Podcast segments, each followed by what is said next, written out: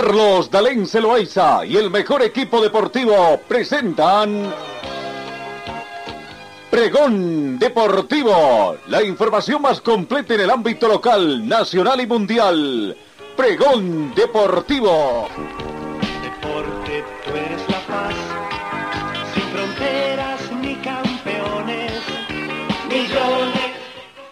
Amigos, ¿cómo están? ¿Qué tal? Tengan ustedes muy buenos días. Bienvenidos a la edición correspondiente hoy, lunes 11 de eh, abril. Bienvenidos, comenzamos nuestra edición. 13 grados centígrados la temperatura de este momento acá en Cochabamba, en la zona norte de Cochabamba. La mínima registrada fue de 26 grados centígrados y se estima una máxima de la mínima fue de 12 grados y se estima una máxima de 26 grados centígrados, ¿no? La temperatura va a ir en ascenso el día de hoy. Eh, atardecer comenzará a las 18 horas con 18 minutos. El índice de rayos ultravioleta por el momento es bajo. Ha llovido un poco acá en Cochabamba, de acuerdo a las indicaciones meteorológicas, un milímetro eh, fue lo que cayó en las últimas horas. ¿no? El viento va a razón de 5 kilómetros hora con orientación este hacia el sudeste. Sensación térmica 13 grados, similar a la temperatura actual. La humedad del momento llega al 84%. El punto de rocío actual es de 10 grados. Visibilidad 10 kilómetros, sin embargo, hay una polvareda ligera que afecta la visibilidad. La presión barométrica 1021 hectopascales. Con esa información meteorológica arrancamos la información deportiva acá en RTC Pregón Deportivo. En el panorama mundial, el Gran Premio de Motos de, de GP, Bastiani ganó el GP de Austin, eh, eh, disputado este fin de semana. Enea Bastiani de Gresini Racing logró su segunda victoria del MotoGP de la temporada en el Gran Premio de las Américas disputado este domingo tras colocarse en la cima del campeonato, mientras que Marc Márquez regresó para terminar sexto después de caer al último lugar. Bastianiani, actualmente con 24 años, logró superar rápidamente al líder de carrera y compañero de Ducati, Jack Miller, con cinco vueltas restantes en el circuito de las Américas para sumar la victoria en la pista de Texas, pista de Texas en su primer triunfo en la apertura de la temporada en Qatar.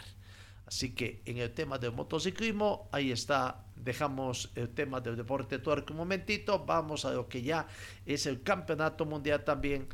Eh, eh, el otro tipo de información que nos llega. La Federación Alemana de Fútbol apoya crear un fondo para las víctimas de las obras de, del Mundial de Qatar.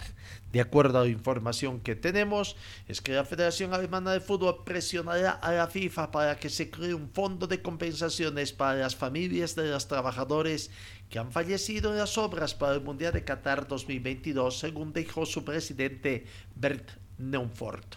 Yo apoyaría eso Conocemos las muertes en las obras en construcción y no sabemos cómo están las familias que dependen del dinero de esos trabajadores, manifestó Neundorf una cadena pública de televisión alemana, la ZDF. La demanda de la creación de ese fondo comenzó por iniciativa de la Organización Defensora de los Derechos Humanos, Human Rights Watch. Miles de trabajadores migrantes murieron en Qatar después de que el país fue elegido en el 2010 como anfitriona del Mundial de Fútbol 2022, incluso en obras directamente relacionadas con el certamen deportivo.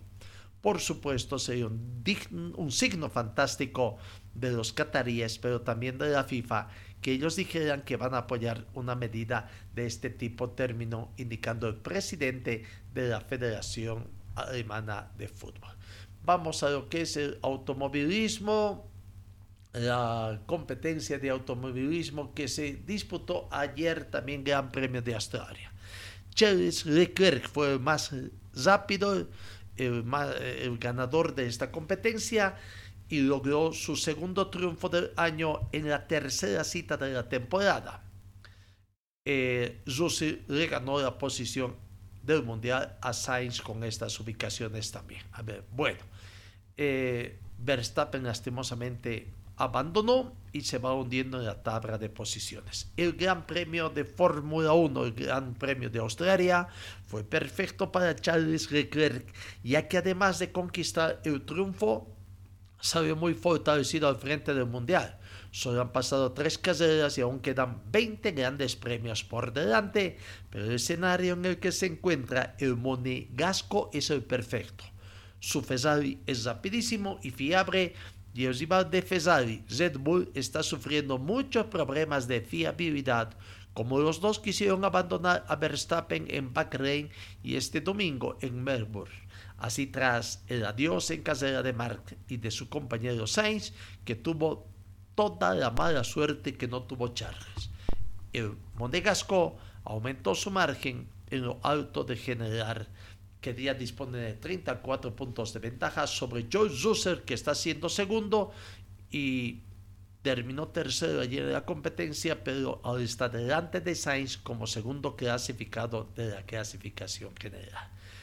En la clasificación mundial de pilotos, con esta primera ubicación de Leclerc ahora es puntero con 71 puntos, segundo está el británico Russell con 37, tercero Sainz el español con 33, cuarto Pérez, Sergio Pérez el mexicano con 30 puntos, quinto Lewis, Lewis Hamilton el gran británico con 28 puntos, a 11 puntos Ah, no, a 11 puntos del segundo, sí, pero lejos, lejos todavía del tercero, ¿no? Está prácticamente a 43 eh, puntos del puntero Charles Leclerc. Sexto está Mark Verstappen con 25 puntos. Séptimo Esteban Ocon de Francia con 20. Octavo Lando Norris de Gran Bretaña con 16 unidades. Noveno Magnussen de Dinamarca con 12, al igual que Bartel Bottes también está con 12 puntos. En lo que es la clasificación mundial de competidores, Ferrari primer lugar con 104 puntos, Segundo está la Mercedes con 65. Tercero Red Bull Honda con 55. Cuarto McLaren Mercedes con 24. Quinto Alpine Renault con 22. Sexto Alfa Romeo Racing con 13 puntos. Séptimo Haas Ferrari con 12. Octavo Alfa Tauri con 10 Noveno Williams con un punto y la única escudería que no ha conseguido puntos es la Aston Martin que está al fondo simplemente sin puntos. Vamos a otras informaciones en el panorama sudamericano. Brasil, Uruguay han goleado en el grupo B de la Commonwealth Fútbol Femenino categoría sub-20. Uruguay se recuperó con una contundente victoria ante Paraguay. Brasil registró una histórica goleada a Bolivia por 10 tantos contra cero y es líder del grupo B. ¿No? Partido disputado en el estadio Nicolás Chaguán Nazar de la Calera, Chile, y trepó según a la cima del grupo B con esta victoria en el certamen. Eh, eh, goleada prácticamente que consiguió. En el otro partido, Uruguay venció a Chile por tres tantos contra cero. La próxima jornada está prevista, eh, ya que vayan jugando, bueno, Bolivia juega el día de hoy, ¿no? En el otro grupo, en el otro lo que nos interesa, eh, en lo que es el fútbol de playa, donde también Bolivia está jugando, Paraguay y Argentina definirán al ganador de la zona sur. Se acerca la final de la Comenbol Liga Evolución de Fútbol de Playa Sur edición 2022 con una fecha 4 con grandes enfrentamientos prácticamente y bueno eh, Argentina conquistó una victoria fundamental para pelear por la zona del título venció 4-2 a Uruguay. Eh, en ese partido prácticamente así fueron los resultados. Chile 1 Paraguay 9 Argentina 3 y Uruguay 6. Los resultados de la cuarta fecha disputada ya entonces. Eh, Chile venció por 5 a 9 a Paraguay y Argentina 4 a 2 fue el mayor resultado que tuvieron. Hasta el momento Bolivia está último en sus posiciones con 3 partidos jugados, 0 puntos y bueno, Uruguay es líder con 12 puntos, Paraguay segundo con 6, Argentina con 3, Chile 3 y Bolivia sin puntos en el grupo A. En el grupo B, primero está Paraguay con 9, Argentina 9 eh, también, ¿no? Ahí, ahí vemos lo que es en el punto B eh, también las situaciones. Bueno, no nos está viendo yendo bien en lo que es las tema, el tema de, de en el tema de la evolución de los programas de evolución eh, eh, para nuestro país. Vamos al tema del automovilismo aquí a nivel Bolivia. El Zari andaluz, el cruceño Roberto Saba fue el ganador absoluto de la competencia junto a su navegante Leonardo Suaya. Eh, Roberto Saba empleó para las dos etapas un tiempo de 1 hora 17 minutos 38 segundos 70 centésimos ganador de la categoría R5, ganador absoluto. Segundo de la categoría R5 fue Sebastián Careaga, que quedó a 15 segundos 8 centésimas del ganador Roberto Saba. Vale decir, el tiempo de Sebastián Careaga fue de 1 hora 17 minutos 53 segundos 78 centésimas. Vamos con otros ganadores de otras categorías. El paseño Ali A. Jr. junto a Marco Arteaga Caume, su navegante, ganaron la categoría RC2N. El tiempo para Ali Eitari fue de 1 hora 23 minutos 10 segundos 46 centésimas. En la categoría Proto, el cochabambino que radica actualmente en la ciudad de Santa Cruz, Rodrigo García, junto a su navegante Elías Zoncal, fueron ganadores de la categoría Proto con 1 hora 24 minutos 23 segundos 56 centésimas. En la R2B, Johnny Tarki fue ganador de esa categoría, representante potosino, habiendo empleado para el recocido total 1 hora 29 minutos 35 segundos 97 centésimas. Segundo fue en esta categoría R2B Jairo Chula, el cochabambino, que quedó con un tiempo de 1 hora 31 minutos 38 segundos 49 centésimas. En la R1B Néstor Tarqui de Potosí también fue ganador de esta categoría, habiendo empleado 1 hora 31 minutos 26 segundos 65 centésimas. Segundo quedó el cochabambino Franz Tozico, 1 hora 32 minutos 26 segundos 87 centésimas. Gran competencia de los cochabambinos. Franz Tozico que terminó segundo en la R1B y de Jairo Chula que terminó segundo también en la R2B. Bueno, eso en resumen eh, tendríamos que indicar lo que aconteció en el Gran Premio de Andaluz, cosida la segunda competencia del, calendario de la FEBAT. ¿no? La próxima competencia se va a desarrollar en eh, el próximo mes de mayo, circuito tradicional, circuito Oscar Crespo en la ciudad de Santa Cruz, de, Sucre, ¿no? Chuquisaca. Sucre, Chuquisaca, eh, Chuquisaca, Sucre es el escenario de la tercera competencia nacional. Eh, en la competencia del Zari Andaluz hubieron dos choques en un árbol que dejó mal heridos a los tripulantes, aunque no se tiene diagnóstico oficial. De quienes se tratan de Diego y Alejandro Rojas del grupo R1B, donde además eh, Jorge Toses y Pedro Gérez de R2B se chocaron en la misma zona, tuviendo varios daños materiales, aparentemente no mucho de consideración para ellos, pero bueno, están en los chequeos correspondientes. Eso en cuanto a lo que acontece en el tema del automovilismo. Vamos al tema del fútbol. Hoy se cierra la fecha número 8 de la ronda de ida con el partido a disputarse aquí en Cochabamba a partir de las 18 horas con 30 minutos, Estadio Félix Capriz. Aurora recibe a The Strongets. Con esto se cierra la disputa de la fecha 8 del torneo Apertura de la división profesional. 18 horas con 30, 30 minutos arranca el partido en el Estadio Félix Capriz. El árbitro designado para este partido es Ivo Méndez de Santa Cruz, quien tendrá el apoyo de Juan Carlos Gutiérrez y Pedro Ábalos, ¿no? También de la ciudad de Santa Cruz.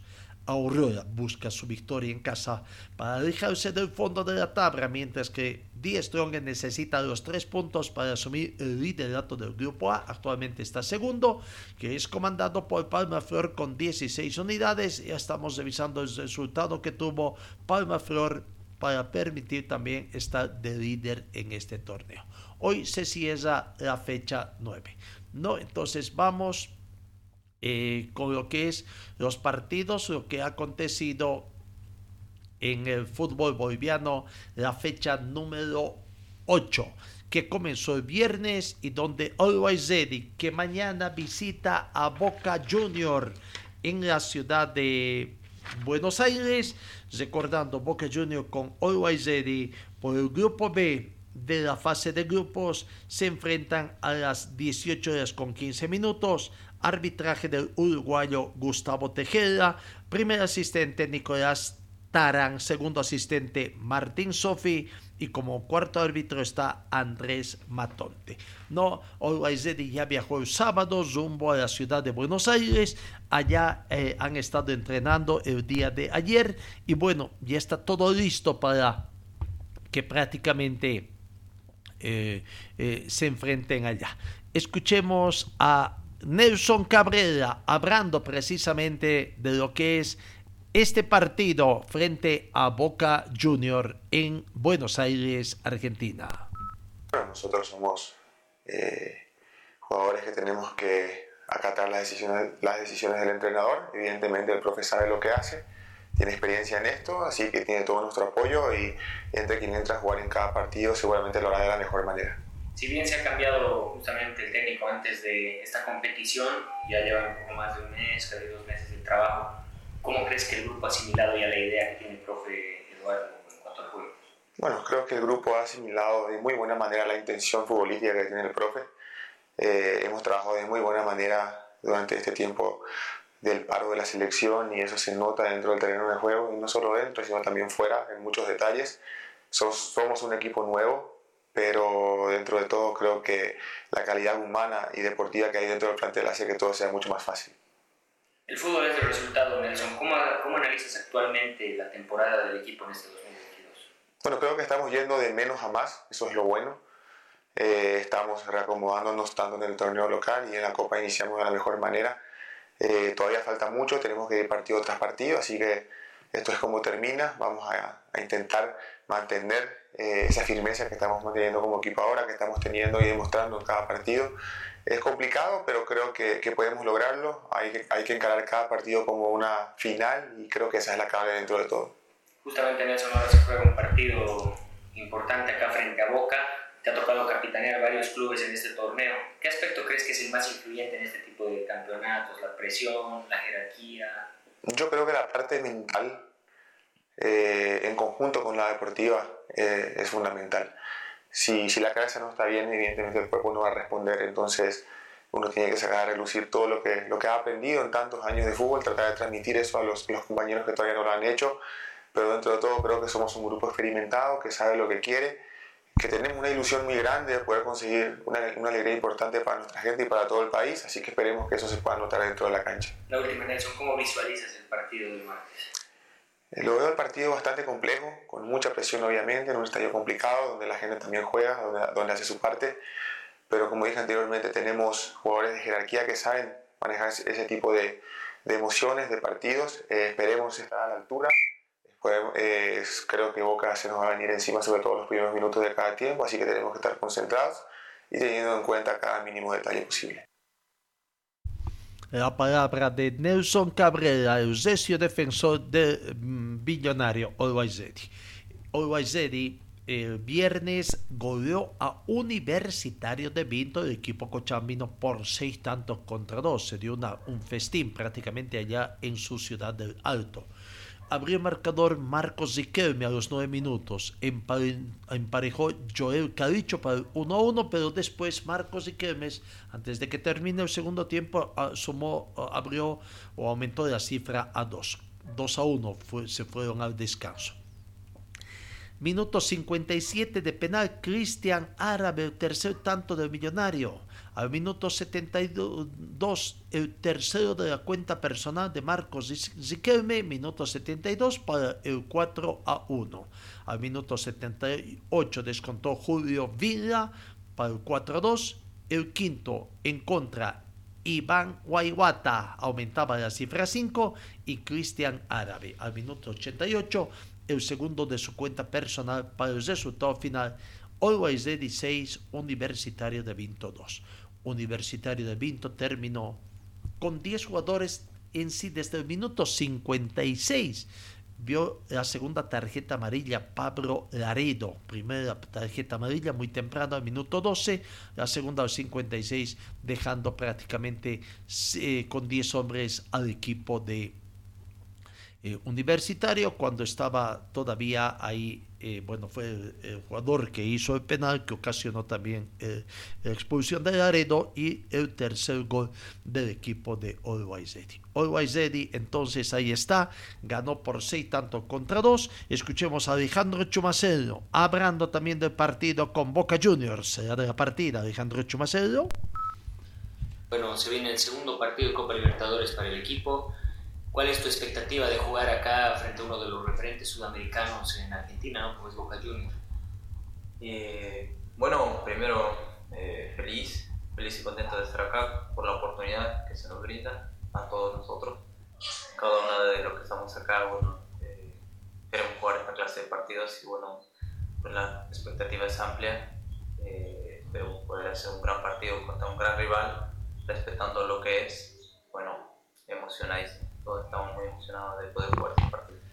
Bueno, Alejandro, se dice que en el fútbol hay que manejar los malos resultados, pero más aún los buenos resultados, ¿no? Y Ready ha conseguido una victoria difícil frente al Corinthians y luego una goleada del torneo local.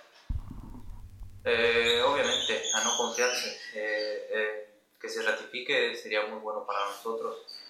el grupo anda haciendo bien las cosas y eso es muy importante. Nos da la confianza tanto la goleada local, venimos con ese plus pero como te digo, cada partido pues es diferente y este va a ser muy muy diferente, pero teniendo la confianza que tenemos esperamos poder hacer un gran trabajo.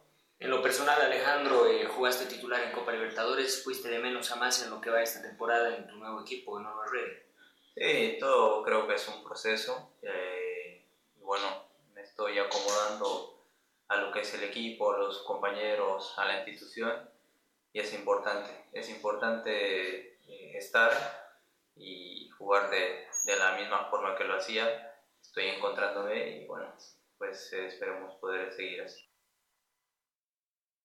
La palabra de Alejandro Chumacero, jugador de The Strongest. Con esta victoria obtenida el viernes, Ready suma 14 puntos, en tanto que Universitario de Punto, Universitario de Vinto apenas eh, está último en la tabla de posiciones, complicando su situación eh, prácticamente en la tabla de posiciones. Vamos con otro partido jugado el sábado ya acá en Cochabamba.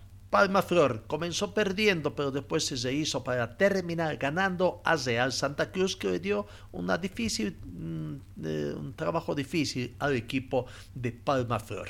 Palma Flor terminó ganando finalmente por dos tantos contra uno al equipo de Real eh, Santa Cruz. Abrió el marcador César Manuel García, minuto 18 para el equipo visitante, para el equipo Alba. Se fueron al descanso prácticamente con esa victoria transitoria.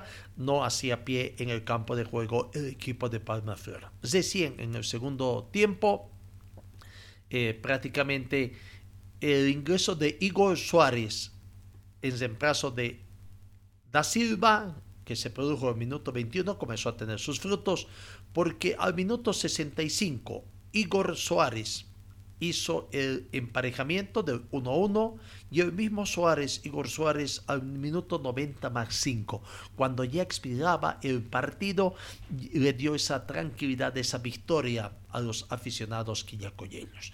El equipo de Real Santa Cruz terminó con 10 hombres ante la expulsión de Marcos Ovejero al minuto 62 ya tenía tarjeta amarilla en el minuto 52. Diez minutos más tarde le sacaron la tarjeta roja directa ya al equipo de al jugador eh, Ovejero desde Al Santa Cruz. No, entonces con dos goles de Igor Suárez al minuto 65 y al minuto 90 más 5, el equipo de Palma Flor venció a Real Santa Cruz por dos tantos contra uno. En otro partido, jugado en la ciudad de Santa Cruz a la misma hora del día sábado, Royal Party, que también comenzó perdiendo, se rehizo y ganó ampliamente al campeón nacional, al equipo de eh, Independiente Petrolero. Independiente Petrolero también juega eh, ante el planter de, de Palmeiras por Copa Libertadores de América.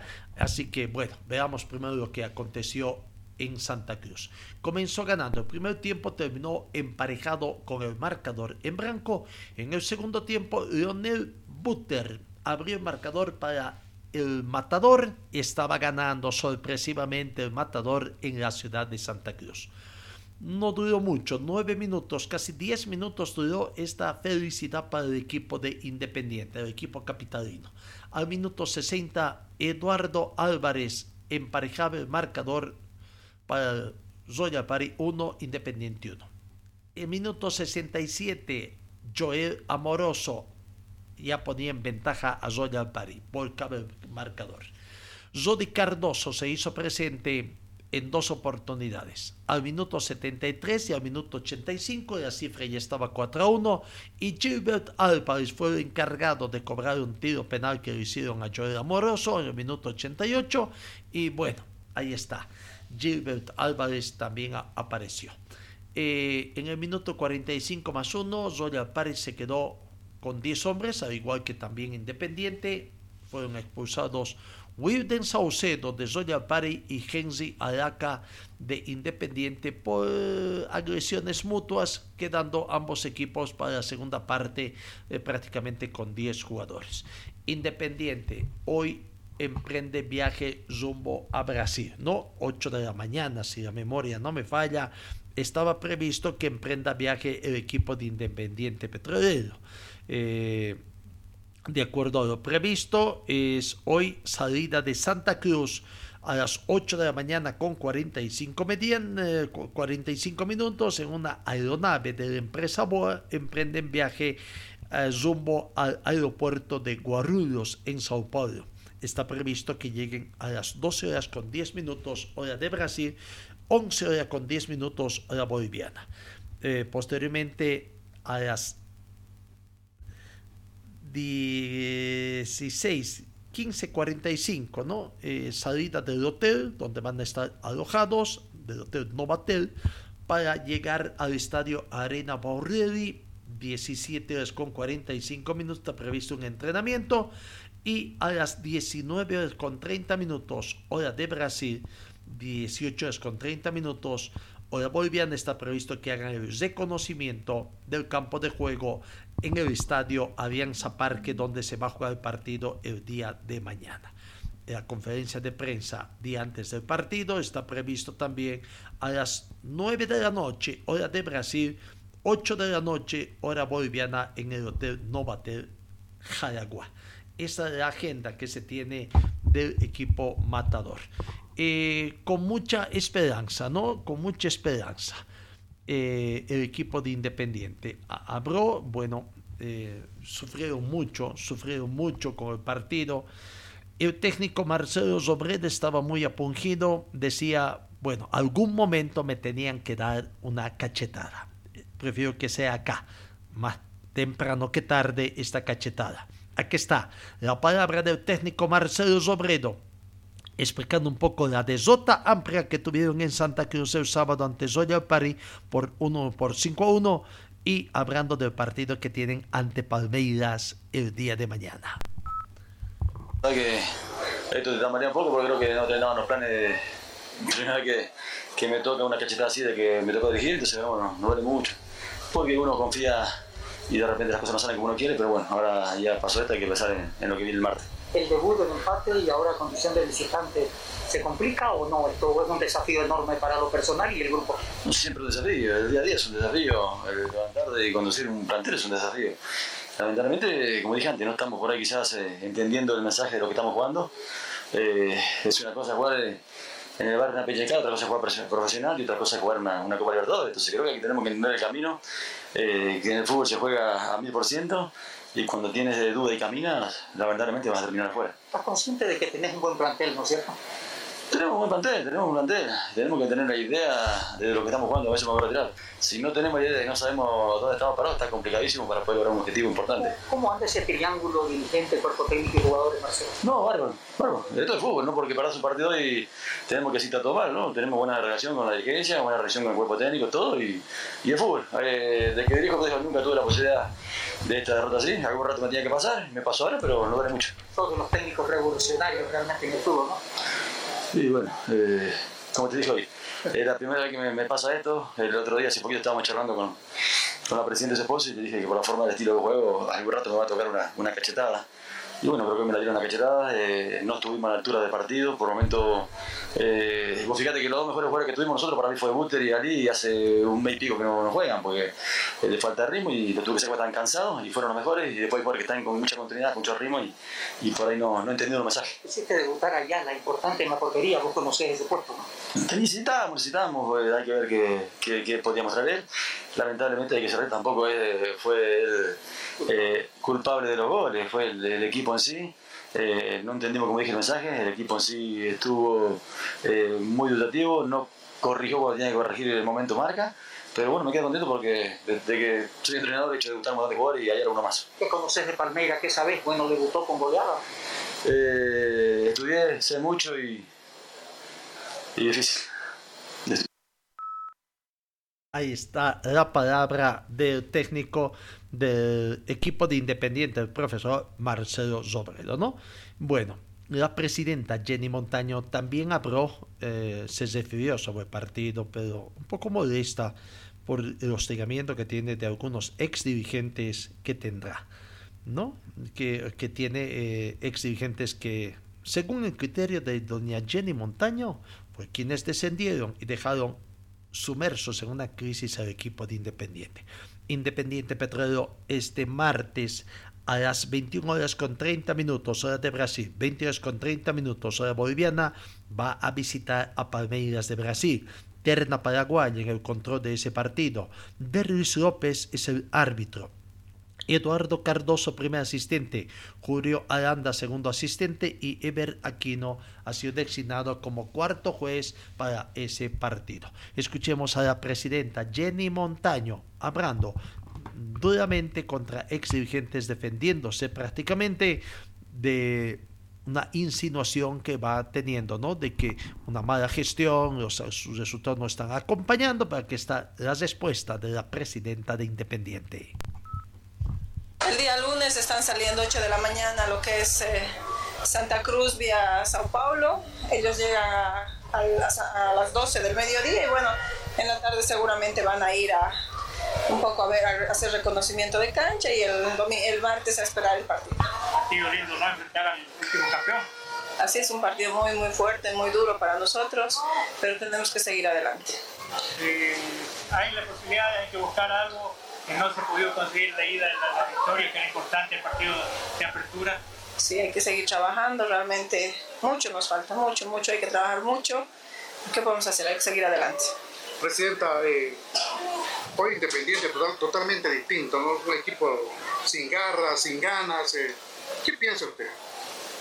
La verdad estoy, no sé qué contestarles, ¿no? El equipo ha enfrentado, enfrentado a un Emelec que es copero todos los años y, ahora este teníamos que ganar, no pudimos y ahora venimos aquí a lamentablemente un día muy malo para el Independiente. Presidenta, ¿por qué desde la directiva avalan que un técnico ponga un equipo diferente para la Copa Sudamericana y un equipo diferente para un torneo local?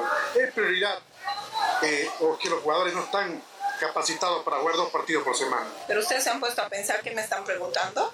Vea el equipo. ¿Cuántos han reemplazado en lo que es Libertadores y lo que es ahora? No se ha reemplazado gran cosa. Estamos jugando casi con lo mismo. no hay doble equipo. Entonces hay jugadores que no están comprometidos con Independiente. Parece que no es así. Hay que trabajar para ver quién se queda y quién se va. Lamentablemente las decisiones las vamos a tomar. Entonces hay que continuar arriba. Estamos en un campeonato. Es, es un día malo. ¿Quién no tiene un día malo? Porque todos nos levantamos a veces con un día malo. No tienen derecho a juzgarlos a los jugadores ni a juzgar a nadie, porque nadie sabe lo que el Independiente tiene por dentro. ¿Y al quién lo juzga, presidente? No podemos juzgarlos, ellos tienen derecho a gritar, a decirlo. Sean conscientes de que esos, esos jugadores que van a insultar a esta, a esta presidenta, que van a insultar, tienen hijos, tienen familia y hacen daño a esas personas. Pensemos en lo que estamos hablando, seamos sensatos. Sabemos que hay gente que no va a ser sensata. Defiendo a mi jugador, a mis jugadores, defiendo a mi equipo y hasta la muerte los voy a apoyar. Vamos para adelante, independiente. usted está en el cargo, eh, ¿qué opina? Eh, aparecen personas que quieren su, su, su cargo de usted, ser presidente. Pero que pongan plata. ¿Cuándo puso ese señor Zambrana? Que venga y me diga cuándo ha buscado al Independiente. Él lo descendió a la B. ¿Y con qué cara sinvergüenza? Le digo, Mata Zambrana, eres un sinvergüenza. ¿Qué vas a pedir a la federación lo que es un sinvergüenza? Lo ha descendido a la B. Y ahora este sinvergüenza va a pedir allá. ¿Qué dice el, Heredia? Ese Heredia lo han, llevado, lo han metido a la cárcel. ¿Por qué? Porque dejó hambreando a los jugadores. Porque no pagó un técnico. Sinvergüenza es esa gente. Ahora va a querer venir a aprovecharse de lo que hemos logrado nosotros. No, señor. Creo que tenemos un presidente que es totalmente honesto y el Club Independiente tiene todos los papeles legales para ser avalado por una federación. Yo no me voy dejar esos sinvergüenzas para que vengan a querer agarrarse el, Independiente y pagar sus deudas. Yo les voy a pasar un link donde el señor Zambrana dice, voy a ser presidente y te voy a pagar todo lo que le debo a una señora de Santa Cruz. Sinvergüenza mata Zambrana. Ahí está, muy modesta la presidenta de Independiente. No, y tienes razón, ese tema también hay cretinos que van y que insultan, tienen todo el derecho de protestar, pero insultar creo que eso ya es una bajeza, ¿no? Y esperemos que esto no vaya cundiendo en el fútbol boliviano. Bueno, Independiente en minutos más emprende viajes rumbo a Brasil. Vamos, sigando con otros resultados. Oriente Petrolero cesando la jornada sabatina venció a Nacional de Potosí por cuatro tantos contra dos. Pero antes vamos también con Die Strongets, que es el otro equipo boliviano que participa en la fase de grupos de Copa Libertadores. El jueves a las 19 horas hora de Brasil, 18 horas hora boliviana, en Curitiba visita al Atlético Paraenense. Terna Argentina en el control de ese partido. Darío Herrera de Argentina es el juez central. Juan Velati, primer asistente. Mariana de Almeida, segundo asistente. Y José Cabello, este último de Chile, eh, es el cuarto juez. Con eso la participación de los tres equipos bolivianos en Copa Libertadores. Vamos con Oriente Petrolero, que por el grupo H también de mañana martes en Santa Cruz recibe a Unión de Santa Fe de Argentina.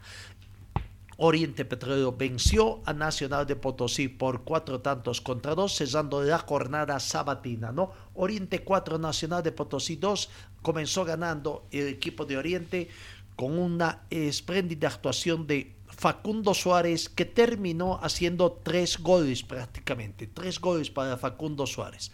Al minuto 18, cuando el marcador, eh, abriendo el marcador, emparejó Marcos Andy al minuto 53 para el equipo de Nacional Potosí. Sorpresivamente Nacional Potosí se ponía arriba en el marcador al minuto 62 con gol de Cristian Álvarez apareció nuevamente Facundo Suárez al minuto 76 para emparejar 2 a 2. El mismo Suárez al minuto 77 ya ponía arriba el marcador al equipo de Oriente y Maximiliano Cairé de tiro libre, muy bonito gol al minuto 90, cesaba la cifra definitiva. Nacional Potosí terminó con 10 hombres ante la expulsión de Víctor Martín Galain, que vio la primera tarjeta amarilla en el minuto 84 y, bueno, minuto 89, la segunda tarjeta amarilla y expulsó del partido. Escuchemos a Facundo Suárez, precisamente autor de tres goles para esta gran victoria de Oriente Petrolero, que repito, tiene que recibir mañana a Unión Santa Fe eh, por el marco de Copa Sudamericana, la Copa Comenbol Sudamericana 2022, fase de grupos. Bien, Facundo, ¿la noche soñada? Eh, un poco sí, un poco contento y un poco con bronca por cómo, cómo se dio el resultado, cómo nos dieron vuelta rápido el partido, pero bueno, fuimos eh, un poco cabeza fría y, y pudimos revertirlo. Así que nada, contento por los tres goles, más importante porque se sumado tres. ¿Y habías marcado en tu era profesional tres goles en un partido?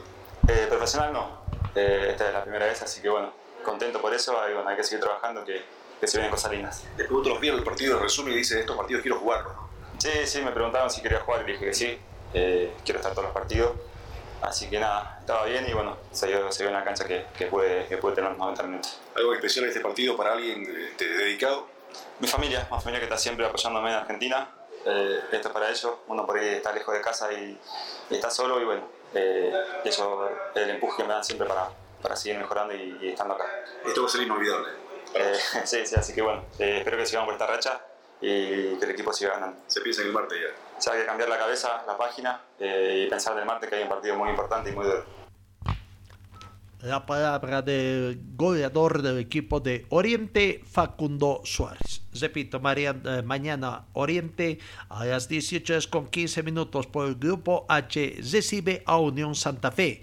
Terna ecuatoriana para el control de ese partido. Marlon Vela, árbitro. Mónica Ambollo, damita, primer asistente. Y segundo asistente es Andrés Toya, todos del Ecuador. Alex Cajas es el cuarto árbitro también de Ecuador. Vamos al otro partido que nos interesa. Wisterman, que el miércoles también tiene partido por Copa Sudamericana en la fase de grupos. El sábado jugó el partido clásico nacional contra Bolívar. Y bueno, Wisterman, haciendo honor también a su sobrenombre de Suerteman, supo sacar adelante ese partido. Planteó inteligentemente el arquero, bueno, le complicó a Bolívar bastante prácticamente, le complicó bastante a Bolívar, supo aprovechar el momento oportuno, un gol, una avivada, fue prácticamente el gol cuando aparentemente un tiro de esquina intrascendente, pero se avivó ahí el jugador eh, Cristian Machado, que se la sacó y se la puso prácticamente en bandeja, en complicidad con el sector defensivo del plantel de Bolívar, para marcar el marcador cuando transcurría el minuto 39, cuando se produjo el primer y único tanto, además del partido. Andrés Chávez ponía el marcador un balde de agua fría a la hinchada de Bolívar que esperaban una victoria ante el plantel de Wisterman. No, después eh, en el primer tiempo creo que no hubieron mayores trascendencia, en el segundo tiempo unas dos oportunidades claras y que hizo que portero de Wisterman, Luis Fernando Cárdenas, que tenga una muy buena actuación, por lo que se constituyó como figura del partido prácticamente, en una de esas un remate fuerte de 30, 35 metros.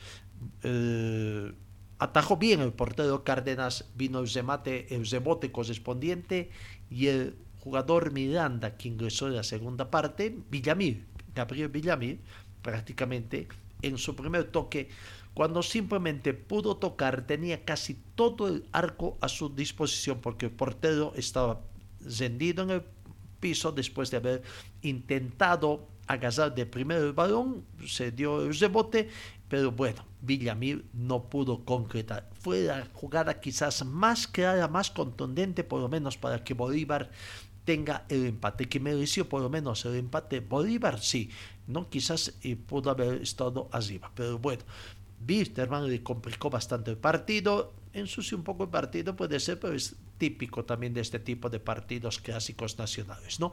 Gran victoria de Wisterman en condición de visitante y que le da un aire de, uh, con mucho ánimos también para el partido que tiene el miércoles 13 de abril acá en Cochabamba.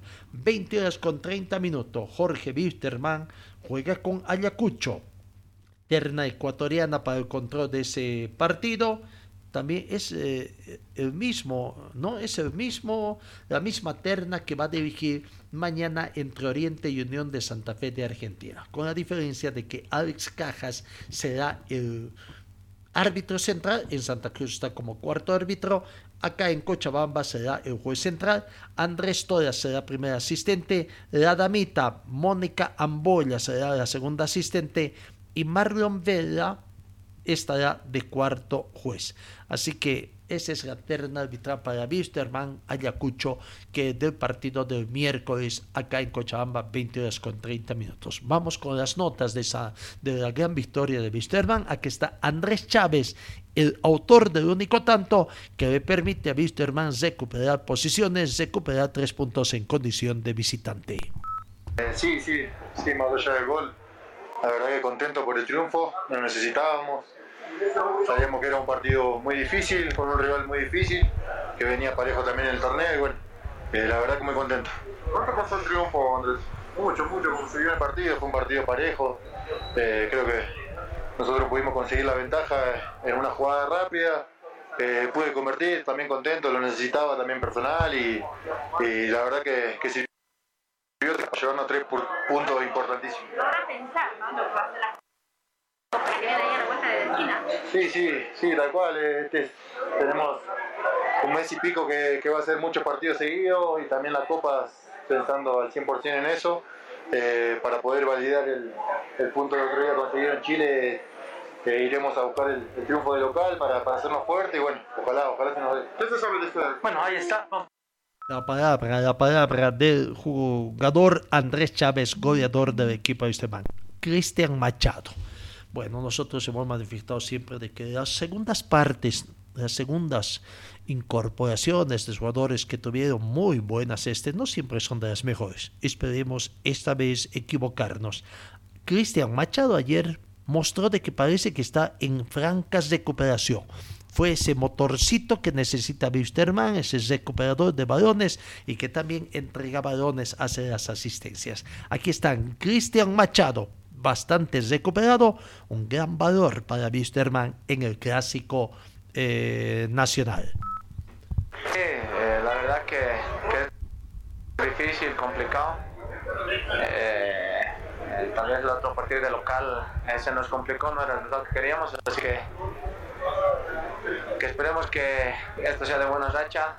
comenzamos bien la copa, estamos terminando bien la semana y, esperemos poder eh, poder estar a la altura, yo creo que se está haciendo, se hizo dos grandes partidos y, y hay que estar a la altura, ¿no? Sabemos que Wisterman te exige, que, que vamos a dar todo de nosotros, esperemos el día miércoles bien y que los tres puntos queden en casa. Así hay que seguir haciendo las cosas bien y, pedirle a la gente que, que, venga, que apoye. Sabemos que siempre están en los buenos y malos momentos, así que eh, ahora descansar y ya mañana pensar en, el partido de Copa, ¿no? Ahí está, Acá está la palabra de Cristian Machado. ¿no? Wisterman tuvo esa alegría, pero lastimosamente las alegrías no son completas. Lastimosamente en Wisterman están de duelo. Lastimosamente en las últimas horas falleció José Luis Rodríguez, utilero del Club Wisterman, hijo también de otro gran ícono como es eh, Alex Banana Rodríguez, ¿no? Eh, se, falleció en las últimas horas, ayer fue llevada a su última morada prácticamente, eh, muchos lo acompañaron y fue eh, un dolor que tuvo a la gente de Visteman. A la finalización del partido ellos prácticamente le dedicaron a Banana Rodríguez, a José Luis Rodríguez, a la familia Rodríguez esta gran victoria que obtuvieron en condición de visitante. Luis Jaquín, bueno, en Bolívar no quisieron hablar mucho, un silencio eh, prácticamente eh, no, eh, inentendible, quizás o entendible porque sabemos una gran desota que sufrió ahí en condición de local cuando eran favoritos para ganar precisamente el Clásico Nacional. Luis aquí tratando de explicar esta dura desota que tuvo la academia en el estadio Hernando Siles. No cumplimos con el objetivo que teníamos en mente, pero nada, creo que es tiempo de dar vuelta a la página y en el próximo partido. ¿Hay formas de perder, pero jugó mal Bolívar hoy? No, si bien creo que no nos salieron las cosas, obviamente que nosotros venimos con mente de hacer bien las cosas, de poder plasmar lo que venimos haciendo la semana, pero este es fútbol, tenemos que, dar vuelta a la página, tratar de, de corregir errores, detalles para afrontar muchos partidos. No cumplimos con el objetivo que teníamos en mente. Ahí está la palabra de Luis Jaque volvemos al tema de Wisterman, Serginho. Serginho, buen partido, jugó, fue eh, también sustituido. Eh, el jugador eh, prácticamente al minuto 65, Serginho, inglés, o no, perdón, Serginho, Serginho, sí, digo bien, para permitir el ingreso de Cristian Chávez, el Pochi Chávez que retornó también a jugar ya en el plantel, minuto 65. Aquí está la palabra de Sergiño, lastimosamente un poquito, sí sabemos que a Sergiño lo provocan, ¿no? Prácticamente siempre tiene problemas de ofensas por racismo, todo. Tiene que tener un poquito tranquilo. A veces algunos gestos, vamos a ver si las cámaras por ahí han captado, para, ojalá no, algunos gestos que hace ademanes que hace Sergiño y que siempre ocasiona un poco, ¿no? Pero bueno, aquí está la palabra de Sergiño, jugador del plantel de Wisterman, hablando un poco de la tranquilidad, también sobre que da la tranquilidad en Camarín, hablando sobre la confianza que siempre tiene el técnico de, de parte del plantel de jugadores. Una victoria que, fue muy bien planeada, y ahora seguir adelante. Hay que inmediatamente mañana viajan y se van a practicar, eso charlábamos. Sí, eh, sí, sí, mañana ya no tiene, tenemos que preparar el partido y, listo. Estamos en un buen momento y tenemos que, que entrenar, descansar.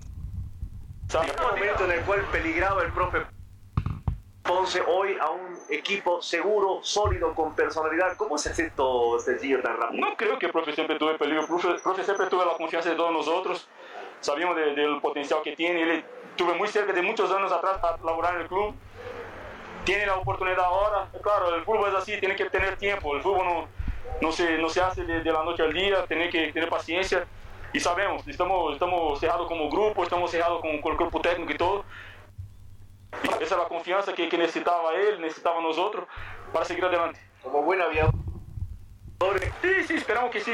Esperamos que sí, tenemos que mantener el pie en los pisos, con la humildad que, que elaboramos hoy, que elaboramos en Chile, sabiendo de, las limitaciones que, que, tenemos y entendiendo el momento y saber que, que la próxima partida va a ser muy duro también. ¿Quién le dedica la victoria a Magic? Uh, hermano, dedico a toda la hinchada que, que, que, sufre con nosotros, que a nuestra familia, a todos los jugadores, los que están acá, los que nos vinieron también, a ellos que son parte de eso y que vinieron a, hacer un, gran espectáculo también.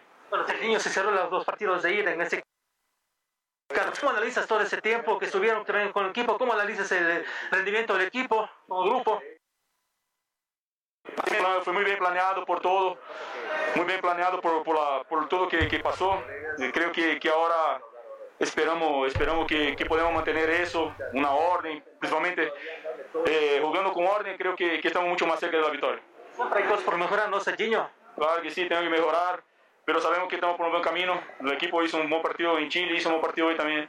Entonces creo que, que estamos por eso y a descansar porque tenemos un partido duro también miércoles la palabra de Serginho No, Bueno, Wisterman hoy vuelve a los entrenamientos, 9 con 30 minutos, comienza su trabajo, ya pensando en el partido con Ayacucho de pasado mañana, último contacto con la prensa el día de hoy. Mañana recordemos ya por disposiciones de la Comenbol, eh, los clubes no pueden tener ningún contacto con la prensa a no ser con la prensa que obtiene los derechos de televisación. El técnico eh, Miguel Ponce, bastante contento ahora, eh, tranquilo con esta victoria. Eh, hace el análisis de lo que fue la victoria del sábado y habla del partido de pasado mañana acá en Cochabamba ante Ayacucho. Un trabajo a veces defensivo, otra vez cuando nos toca jugar el balón, ser colectivo nos vamos desarrollando de esa forma y creo que son, fueron dos partidos muy correctos. Permite tener un empate de visita en un torneo internacional y este triunfo de, visita acá en, Bolivia que es muy difícil. ¿Cómo se le gana a Bolívar? ¿Cómo se le gana a A ver, si tú decís el segundo tiempo fue difícil. Bolívar hizo muchos méritos para empatar el partido, porque no puedo decir que fuimos tremendamente superiores, porque no fue así, sino que fue un trabajo como, como a veces nos toca enfrentar a equipos que, se nos, que nos hacen un buen trabajo defensivo y, y, son asertivos en una jugada, y en ese sentido parecido. Segundo lo aguantamos, tuvimos alguna ocasión, pero, pero, pero Bolívar es un, muy buen equipo. Con... en Ayacucho, ¿qué se sabe de ese rival? Bueno, lo vimos, tenemos información, lo vimos jugar contra Sao Paulo, un equipo complejo, un equipo que se defiende bien, que es muy intenso, que tiene dos muy, muy buenos delanteros. Profe, la deuda de esos dos partidos, no poderlo definir cuando se podía definirlo, cerrar los partidos, podría se podía definir un poco más antes. A eso estamos hablando de partidos difíciles, no de donde nosotros provocamos un desequilibrio y fuimos tremendamente superiores. Es más, fueron parte del partido más táctico, de un, de un trabajo defensivo muy correcto. Desde ahí poder hacer el asertivo cuando tuvimos que definir la jugada. En lo personal, ¿cómo está profesor usted? Después de lo que estuve hablando de todas las semanas pasadas, ¿cómo se. Como siempre, la verdad es que cuando uno viene a un, a un equipo grande suele pasar estas cosas, no, no es extraño, porque tienes que la obligación de ganar, o sea, te piden ganar siempre y cuando no se gana pasan cosas que generalmente no son tan positivas. Yo no escucho, profe, de visitante. Claro, hay, ahora vienen dos partidos, en, en, entre partidos internacionales, dos, dos partidos locales, lo cual tenemos que ratificar los hechos de visita. Ahí está la palabra del técnico de Wisterman. El de Wisterman por Copa Sudamericana en la segunda fecha, Ayacucho, perdió en, su, en el torneo peruano ante Universitario por un tanto contra dos. Comenzó ganando al minuto 40. La, la derrota fue en condición de local para Ayacucho. Quien al minuto 40 convirtió el tanto para Ayacucho. Eh, Ítalo Espinoza, minuto 88, cuando ya expiraba el partido, el gol en contra y el gol del empate para Universitario. Y Andy Polo, al minuto 90 más 1, le dio esa victoria a Universitario, ¿no? Eh, como alineó el plantel de Ayacucho, prácticamente con Espinosa en portería, línea de tres, Salazar, Quina y Ducros en el sector defensivo, línea de cuatro, Chávez, Parodi, Morales, Mendieta, y adelante Romani Zollón, que es hombre de punta, y Olascuaga, el técnico Alejandro Rubén Apud Varela del equipo de Ayacucho Festac. Ya vamos a ver Ayacucho cuando llega acá a Cochabamba.